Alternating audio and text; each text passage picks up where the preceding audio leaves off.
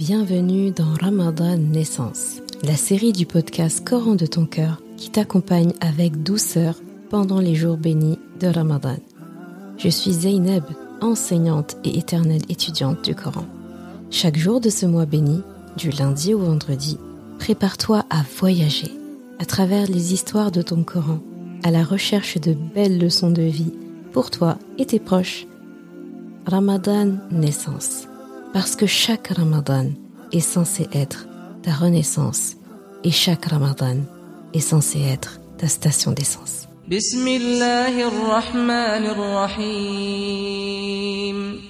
إذا جاء نصر الله والفتح ورأيت الناس يدخلون في دين الله أفواجاً فسبح بحمد ربك واستغفره إنه كان توابا Lorsque vint le secours d'Allah ainsi que la victoire, et que tu vois les gens entrer en masse dans la religion d'Allah, alors par la louange célèbre la gloire de ton Rab et implore son pardon, car c'est lui certes le grand accueillant au repentir.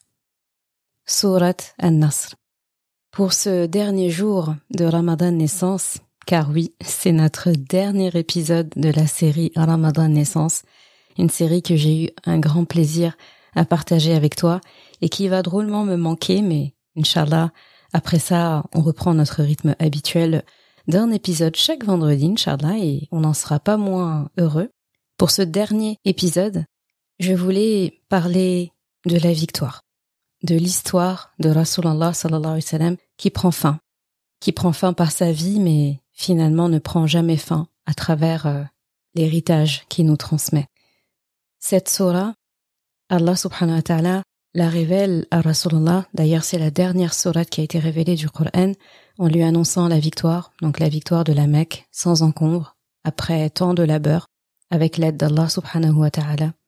Mais peu de personnes savaient à l'époque au moment de la révélation qu'il y avait un autre message derrière la révélation de cette sourate.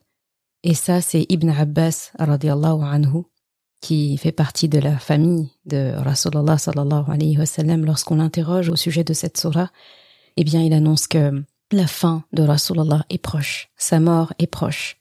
Et on le sent à travers la manière dont Allah lui parle dans la dernière ayah de cette magnifique surah. Quand il dit, bah, après tout ça, en fait, alors,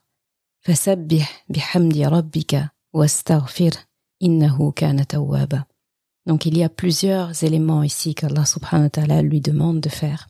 Parce que justement la fin est proche et parce qu'il faut se préparer toujours en réalité à la rencontre avec Allah subhanahu wa ta'ala. Il faut se préparer à un retour au paradis. Il faut être prêt.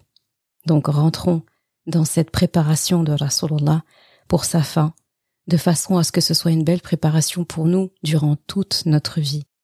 Ici, c'est une magnifique manière qui nous est enseignée de converser avec Allah après avoir réussi, après un bienfait, après une belle progression. C'est le cas de notre mois de Ramadan, Inch'Allah, et le cas de notre vie de manière générale.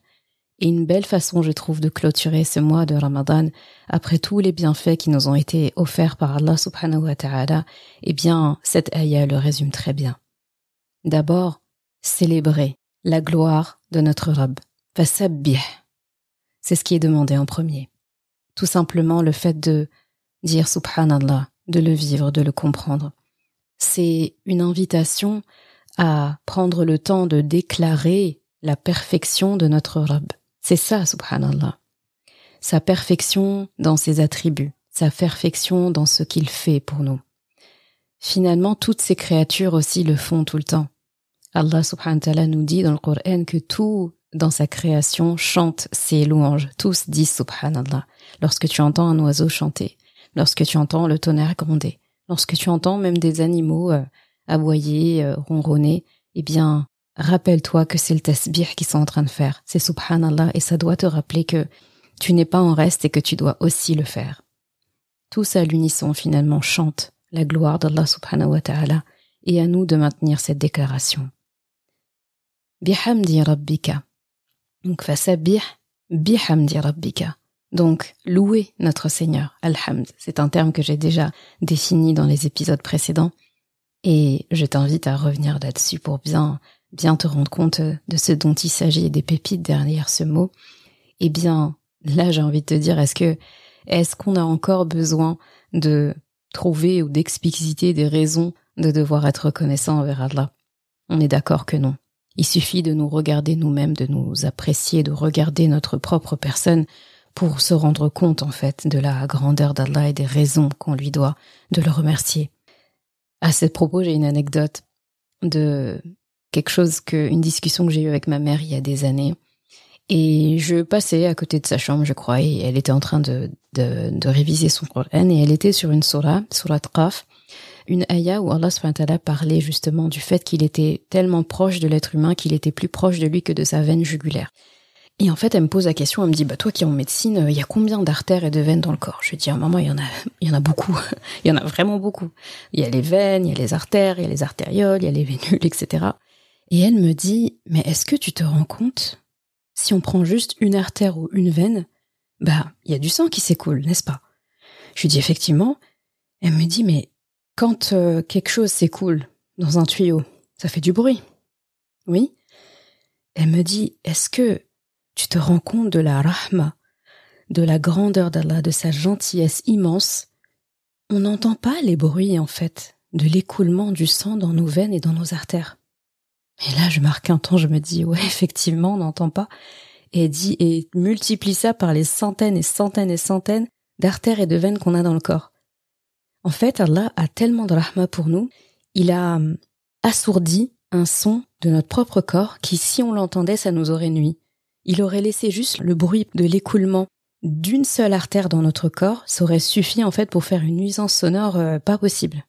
Le moindre bruit finalement qui se répète est désagréable. Si tu vivais quelque part où tu entends tout le temps touk, touk, touk, où tu entends du bruit euh, qui de quelque chose qui s'écoule tout le temps, tout le temps, tout le temps, H24, mais c'est insupportable. Et pourtant c'est un petit bruit. Et elle dit en fait, dans notre propre corps, Allah il a fait mute, il a coupé le son de plusieurs euh, choses dans notre corps pour qu'on puisse vivre correctement en paix et que et qu'on n'en souffre pas. Et euh, il nous a juste laissé euh, voilà les bruits du ventre qui gargouille un peu, des choses comme ça. Mais en fait, subhanallah, il me dit, elle me dit, mais dans notre propre corps, Allah nous protège de nous-mêmes. Donc c'est vraiment la preuve que finalement, on connaît même pas nos propres besoins. Et tout ça, il le fait sans nous demander notre aval, sans nous en informer, parce qu'il sait mieux que nous ce dont on a besoin. Et là, je regardais ma mère, je dis bah tu sais, j'ai jamais pensé à, ça, j'ai jamais fait attention à ça. Et du coup, chaque fois que je passe sur cette ayah, comme quoi la méditation c'est intéressant parce que du coup, chaque fois que vous allez repasser sur ces ayahs là, ça vous rappelle de bons souvenirs. Et ça remonte à presque dix ans euh, qu'on a eu cette discussion. Et et depuis dix ans, chaque fois que j'arrive à cette surah, à cette ayah en particulier, je repense à cette discussion, je repense à ça et ça me rappelle, Ya Rabb, alhamdulillah, Alhamdulillah de m'avoir euh, protégé contre mes propres nuisances sonores et, effectivement. Et tout ça, c'est parti d'une ayah où Allah wa dit qu'il a créé l'homme et il est plus proche de lui que ne l'est sa veine jugulaire. Et qu'est-ce qui est plus proche que nous que notre veine jugulaire? Il n'y a pas grand-chose, subhanallah. Donc euh, voilà, je voulais juste partager cette anecdote-là par rapport au fait d'être reconnaissant envers Allah par rapport à notre propre création. Pareil, notre, nos biens, notre santé, le privilège d'avoir pu vivre Ramadan cette année alors que beaucoup n'ont pas atteint ce Ramadan, eh bien c'est autant de raisons pour lesquelles euh, on doit marquer un temps d'arrêt quotidien pour remercier Allah subhanahu wa ta'ala.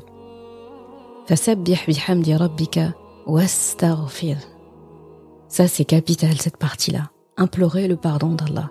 Et pour nous signifier encore plus qu'on doit lui demander pardon, il dit que innahu kana Il est certes celui qui est un grand accueillant. Oh pardon, il pardonne. Innahu tawwaba. Tawwab en plus ça veut dire que il ne cesse de pardonner, il ne cesse, c'est-à-dire c'est quelque chose qui fait en répétition. Et ça en fait, astaghfirullah, ça nous coûte quoi? Astaghfirullah, est-ce qu'on prend le temps de le faire? Est-ce qu'on prend le temps de le faire avec conscience? Est-ce qu'on mesure en fait tout ce qui est derrière ce, ce mot? Derrière ce geste. Ça aussi, on en a parlé en long et en large du pardon à travers Yunus alayhi salam, à travers Nuh alayhi salam, le fait d'admettre en fait qu'on est, on a besoin du pardon d'Allah.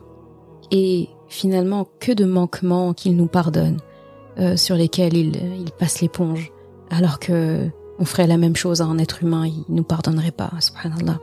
Donc, nous avons que de raisons de demander pardon à Allah. Et cet ordre-là aussi est très important. Avant même de demander le pardon d'Allah, de lui demander une quelconque invocation pour des besoins, eh bien, c'est important en fait de commencer par l'ordre des choses. D'abord, lui reconnaître son mérite, le glorifier par le tasbih, subhanallah, c'est hyper simple à faire. Ensuite, le remercier, alhamdulillah. Et seulement ensuite, en fait, placer notre demande et notre demande de pardon. Finalement, il faut rendre à Allah ce qui lui appartient. Ça lui appartient. Et après, on lui soumet nos besoins. Et ça, c'est une belle règle de bienséance envers notre Créateur et ça nous est enseigné par notre Coran.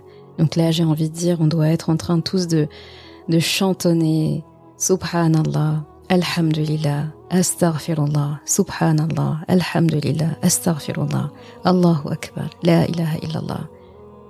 Je trouve ça beau parce que ces termes qui nous semblent simples en fait, on se dit, bon, on le prononce tellement euh, de manière euh, triviale et simple qu'on oublie que c'est des mots grandioses. C'est quand même les mots qu'Allah a offert au prophète sallam de dire pour la victoire de l'islam. C'est énorme en fait. Il aurait pu lui dire euh, égorge des bêtes, fais la fête, invite les gens, construis un édifice. Il aurait pu lui dire tout ça. Mais il lui a dit de prononcer des mots. Il lui a dit d'incarner ces mots-là, en fait. Fasabbih bihamdi rabbika innahu kana Et je trouve que aussi bien ces mots ont signé la fin de la révélation du Coran, aussi bien ces mots ont annoncé la mort proche du prophète sallallahu alayhi wa sallam, aussi bien ces mots ont clôturé en tout cas une grande histoire de l'islam. Je me suis dit que c'était une bonne manière pour nous aussi, dans nos rappels en tout cas, dans notre voyage ensemble à travers euh, Ramadan naissance, qu'il était bien de se remémorer ça et que nous aussi, en fait, on va clôturer par des paroles de haut standing, high level, offertes par Allah subhanahu wa ta'ala, par subhanallah, alhamdulillah, astaghfirullah. Je tenais, avant de te quitter, à te remercier pour euh, tout ce temps, pour euh, tous ces épisodes en fait quotidiens, pour euh, ce temps qu'on a passé ensemble, pour ces récits que tu m'as permis de te transmettre, ces leçons que tu as pu emporter dans ton panier, j'espère, et que tu garderas. Et Inch'Allah, ce ne sera que le début de grandes autres aventures. J'espère que ton mois de Ramadan s'est passé pour le mieux. Je demande à Allah subhanahu wa ta'ala d'accepter tout ce qu'on a pu faire pour lui. Petites actions, grandes actions, qu'il accepte tout, notre jeûne, nos prières, nos invocations, nos aumônes, nos bonnes actions, tout ce qui a pu être fait, ne serait-ce que transmettre le sourire à quelqu'un, réconforter quelqu'un, aider quelqu'un. Ne serait-ce que ça. Et qu'Allah subhanahu wa ta'ala fasse de cette station d'essence un plein et un carburant de grande qualité pour les onze mois à venir et fasse que nous fassions perdurer les bénéfices de Ramadan le reste de l'année jusqu'à rencontrer Ramadan l'année prochaine, Inch'Allah. Wassalamu alaikum wa rahmatullahi wa barakatuh.